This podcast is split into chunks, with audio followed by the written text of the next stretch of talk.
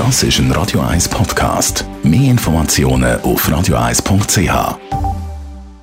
Präsentiert von der Alexander Keller AG. Suchen Sie den besten Zügelmann, müssen Sie zum Alexander Keller gehen. AlexanderKeller.ch Was haben Sie die Sommerferien geplant und wo geht es jetzt weg der Corona-Krise schlussendlich an?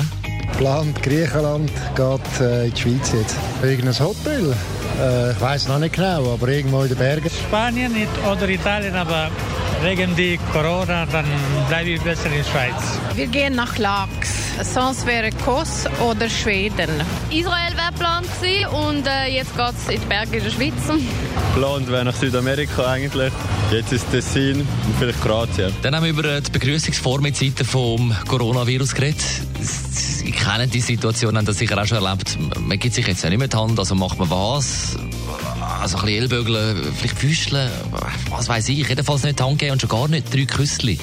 Das ist sowieso eine Schweizer Tradition, die allenfalls mit der Corona-Krise könnte verloren gehen, sagt Susanne Applanab. Sie ist Knicke-Beraterin und Geschäftsführerin von Knicke Today zu Talwil. Ich vermute, dass er ein bisschen wird verschwinden, der Wangenkuss. Und ich finde auch, man hat ein bisschen äh, übertrieben mit dem Küsschen in der Vergangenheit.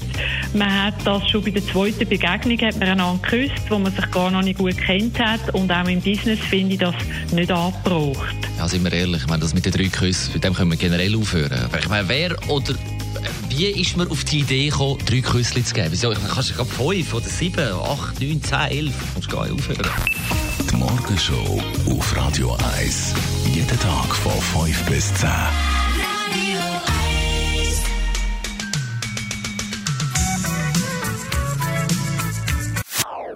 Das ist ein Radio 1 Podcast. Mehr Informationen auf radio1.ch.